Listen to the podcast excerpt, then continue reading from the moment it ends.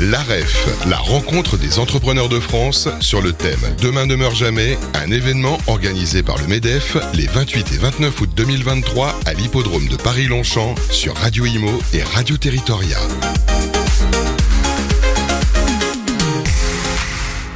Bonjour à tous, bienvenue sur Radio Imo et bienvenue sur Radio Territoria. Nous sommes ravis de vous faire vivre la REF 2023, la rencontre des entrepreneurs de France, en direct de l'hippodrome de Paris-Longchamp. C'est un, événement organisé par le MEDEF et je suis ravie de recevoir Olivier Faron. Bonjour. Bonjour à vous. Vous êtes recteur de l'Académie de Strasbourg et donc nous allons parler éducation. C'était euh, euh, le thème d'un des débats qui a eu lieu ce matin. Alors c'est vrai que c'était un débat passionnant. Il y a eu beaucoup de choses à dire.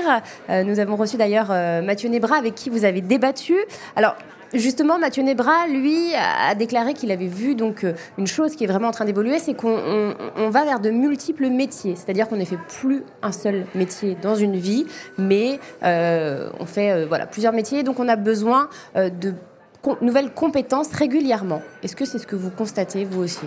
Oui, on peut accepter l'idée qu'un jeune qui commence à démarrer et qui s'engage dans la vie professionnelle aujourd'hui connaîtra 3 à 4, voire plus expériences professionnelles. Donc le sujet, il est à la fois de lui donner, j'allais dire, le, noyau de connaissances suffisant pour qu'il puisse euh, commencer, et puis à chaque fois d'avoir la bonne mise à jour professionnalisante qui lui permet d'exercer le métier dans ces bonnes conditions. D'où le sujet euh, à la formation initiale, vraiment la formation qu'on reçoit au, début de, son parcours, puis après d'avoir euh, des, moments de, de formation continue, continuée, professionnalisante. Alors justement, est-ce qu'il faut étoffer ce socle, cette base en fait euh, de formation? Alors, il y a une double question. Il faut euh, essayer d'ajuster le, le, premier socle parce que voilà, ça bouge, les connaissances bougent, il y a de nouvelles connaissances, il y a de nouvelles nécessités aussi de connaissances. Et puis après, la question, c'est d'aller encore plus loin euh, dans ce qui est de la formation continue, notamment des salariés, notamment des... Et euh, pour cela, euh, il y a aussi des outils comme le compte personnel de formation, qui est un outil aujourd'hui qui devient de plus en plus important.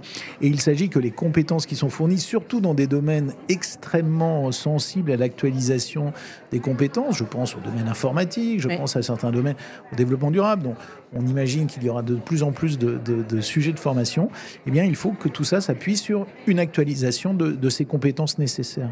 Alors ce matin a été évoqué aussi euh, le sujet de l'orientation. Euh, C'est vrai que bah, l'orientation parfois... Euh, Enfin, elle est même souvent euh, un peu pointée du doigt. Hein. Euh, vous avez évoqué une orientation euh, qui est régulièrement subie plus que voulue. Et, et, et ça, c'est vrai que c'est problématique. Le président de la République, l'année dernière, au même moment, nous étions fin août en Sorbonne, a rappelé qu'un jeune, quand il était en classe de troisième, connaissait dix métiers. Dix métiers, ce n'est rien du tout et ça ne correspond pas du tout au panel des professions qu'il pourrait un jour prendre.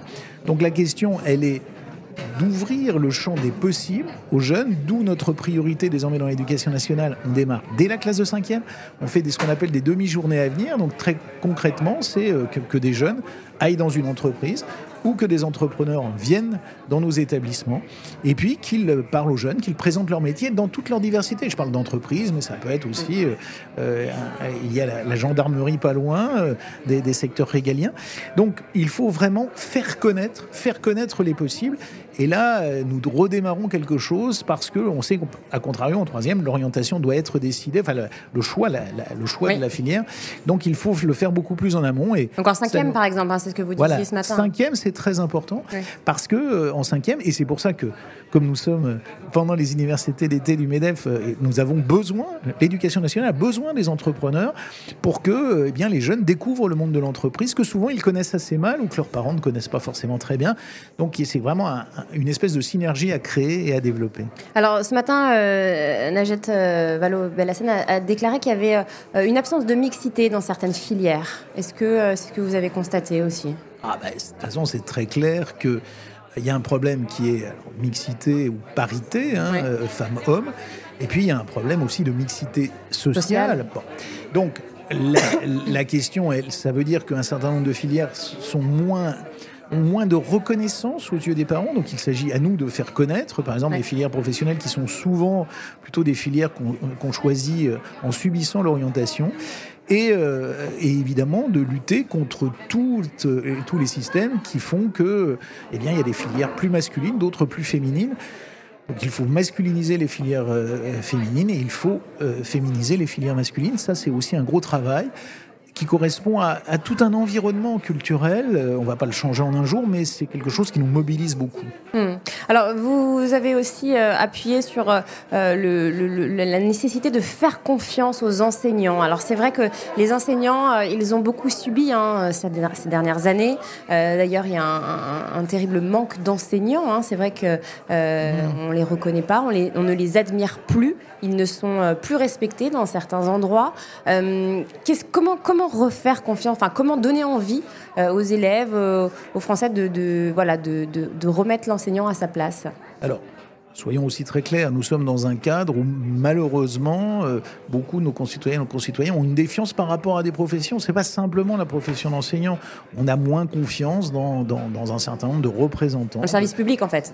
Oui, mais, ça, ça, peut être aussi, euh, par exemple, parfois, euh, on doute d'un certain nombre de médecins, on doute d'un certain nombre, ce qui, ce qui n'est pas acceptable parce que le rapport de confiance, il est au cœur du dispositif. Il faut au cœur de la, du fonctionnement. Donc, il faut redonner confiance pour redonner confiance, il faut aussi mieux valoriser le rôle des enseignants.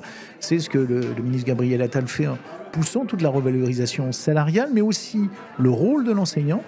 Et puis, euh, il faut que nous reconstituions des bons échanges entre les parents et les enseignants, que nous rappelions à chaque fois combien les enseignants sont indispensables, combien ils exercent avec le plus grand sérieux, la plus grande passion leur métier. Donc ça, c'est quelque chose de très important. Euh, ça passe par euh, insister sur leur rôle parce que euh, notre système, on est souvent parfois un peu trop critique en France. Notre système marche bien dans sa complexité, dans sa globalité, dans son, j'allais dire son immensité, parce que ce sont tous les jeunes de notre pays. Le système marche bien. Il y a des marges de progression, nous en sommes conscients, et il faut encore avancer sur ces, marges-là. Et qu'est-ce que vous répondez aux personnes qui disent qu'il y a vraiment une baisse de niveau de manière générale? C'est vrai quand on voit, euh, par exemple, la manière dont euh, les jeunes euh, parlent, écrivent. Est-ce que, qu'est-ce que vous répondez à ces personnes qui parlent d'une baisse de niveau? Il faut faire très attention quand on parle de baisse de niveau. D'abord parce que la baisse de niveau, euh, c'est souvent euh, un réflexe un peu condescendant de quelqu'un qui a quelques années plus et qui dit de mon temps c'était mieux. Les jeunes aujourd'hui, en 2023, ont aussi beaucoup plus de champs de, de préoccupation, de centres d'intérêt qu'ils avaient auparavant. Les classements euh, internationaux qui sont un thermomètre montrent que la situation est plutôt en train de progresser en France, notamment pendant cette période terrible qui a été le Covid, eh bien les écoles sont restées ouvertes, donc le niveau a moins baissé que dans d'autres pays.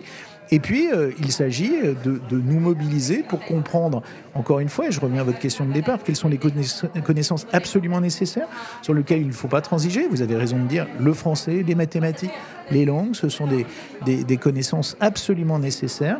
Donc, à nous aussi de nous adapter. Et à nous nous adapter en termes de pédagogie parce que la pédagogie a changé, parce que le rapport à, à, la connaissance, on ne suit pas un cours de la même façon aujourd'hui en 2023 comme on, on, le suivait il y a 10 ans, il y a 15 ans, il y a 20 ans.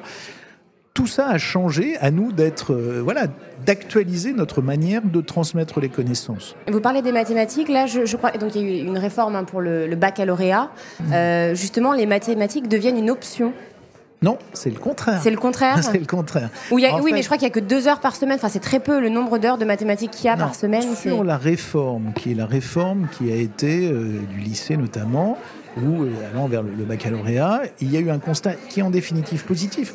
Qu'est-ce qu'on s'est dit? On s'est dit cette réforme, elle n'apporte pas le, le, socle nécessaire de connaissances en mathématiques. Ouais. Donc là, il y a un ajustement. Quand les jeunes l'ont choisi comme option, eh bien, ce que nous avons rajouté des heures pour que le niveau des jeunes en mathématiques soit suffisant. Mais donc c'est une option ces heures en, en plus euh... Les jeunes choisissent. choisissent. Il y a des jeunes dans la, dans la réforme qui ne prennent pas ce qu'on appelle la spécialité vraiment oui. mathématique. Pour ces jeunes-là, nous avons souhaité renforcer la formation mathématique pour même les jeunes qui n'en font pas leur spécialité, eh bien, aient le niveau suffisant en mathématiques parce que le constat qui est fait, c'est que même si vous, vous embrassez une autre carrière, si vous allez dans d'autres domaines, vous avez besoin de mathématiques. C'est aussi le signe que pour nous, les réformes doivent être adaptées, le ministre l'a rappelé, parce qu'il s'agit de faire que la réforme corresponde au niveau attendu de réussite pour les jeunes. Et pour vous, cette réforme, elle, elle, elle sera efficace euh Je pense qu'elle sera, en tout cas, elle répond à une attente, elle répond à, quelque chose qui ne, qui marchait pas. Et donc, à nous aussi d'évaluer, de tester. La grande nouveauté, vous parlez du thermomètre, vous dites, euh, effectivement, il faut qu'il y ait des résultats, mais ça veut dire que la culture de l'évaluation, aujourd'hui, elle est rentrée, comme dans toutes les politiques publiques.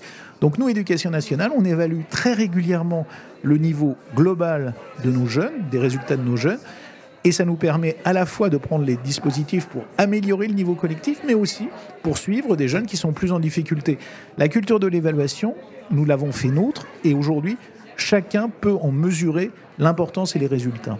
Et justement, vous parlez de culture de l'évaluation. Ce matin, c'est Mathieu Nebra qui disait euh, que euh, c'est vrai que les, recrutements des entreprises étaient assez compliqués euh, parce que justement ces recrutements étaient basés en France essentiellement sur les diplômes et non sur les compétences parce que c'est vrai que c'était difficile d'évaluer des compétences pour l'instant en recrutement. Après, les États-Unis le font très bien, mais, justement, il a dit qu'il voilà, qu'il fallait que l'État, l'éducation nationale et les entreprises s'accordent. Est-ce que vous êtes euh, d'accord avec cette analyse? Après, chaque pays a son histoire. Je suis moi-même historien. L'histoire de la France et de, la transmission des connaissances est très structurée autour des diplômes. Oui. Demander aux parents l'importance du baccalauréat. Bien sûr. Bon, baccalauréat, c'est un moment essentiel. Mais le, c'est pareil pour le, le, brevet des collèges. Donc, il y a cette importance. Il y a cette importance de passer des diplômes. Donc, c'est une vraie histoire nationale. Après, à nous de faire que, ces diplômes, qui en définitive permettent une bonne organisation du système, parce que s'organise autour de ces diplômes-là, à nous de faire qu'ils soient plus en phase avec les compétences. Il faut quand même mesurer aussi que euh, l'important, c'est d'avoir une grille de lecture claire de la, des compétences nécessaires et de faire que quand vous formez, euh, quand vous suivez une formation, et vous ayez le bon niveau de reconnaissance, parce que c'est quelque chose qui, dans un système structuré autour des diplômes, permet une vraie progression organisée en termes de, aussi de, carrière. Donc, euh, il faut trouver le bon équilibre. Donc, bien sûr que à nous de reconnaître de nouvelles compétences. J'ai parlé ce matin des soft skills, mais à nous aussi de faire attention pour que les règles du jeu soient claires et mhm. qu'il n'y ait pas d'incertitude aussi entre générations. Ne faisons pas un grand soir qui oublierait les diplômes imaginons aussi que le diplôme, c'est quelque chose qui structure notre organisation, notre système de formation. Et enfin, euh, dernière question peut-être sur l'Académie de Strasbourg. Donc, c'est 330 000 euh, élèves, 31 000 euh, professionnels. vous avez dit ce matin que vous accompagnez, que vous formez les enseignants. Comment ça se traduit? Ben, Ça se traduit parce que si on se met 10 ans en arrière, la formation des enseignants, c'est un peu le constat qu'on peut faire, n'était pas suffisante. Donc, il y a une, vraiment une implication. Donc, nous nous organisons pour répondre à chaque situation. Prenez par exemple, parce que c'est une discussion qu'on a souvent euh, on fait appel parfois à des, contractuels, parce que vous avez dit, il y a un problème d'attractivité, c'est vrai, donc euh, qu'on mesure bien. Eh bien, évidemment, ce contractuel, nous devons le former au mieux pour qu'il soit le plus efficace possible devant les élèves. Donc ça, ça fait partie des, des choses que nous devons euh, organiser au mieux.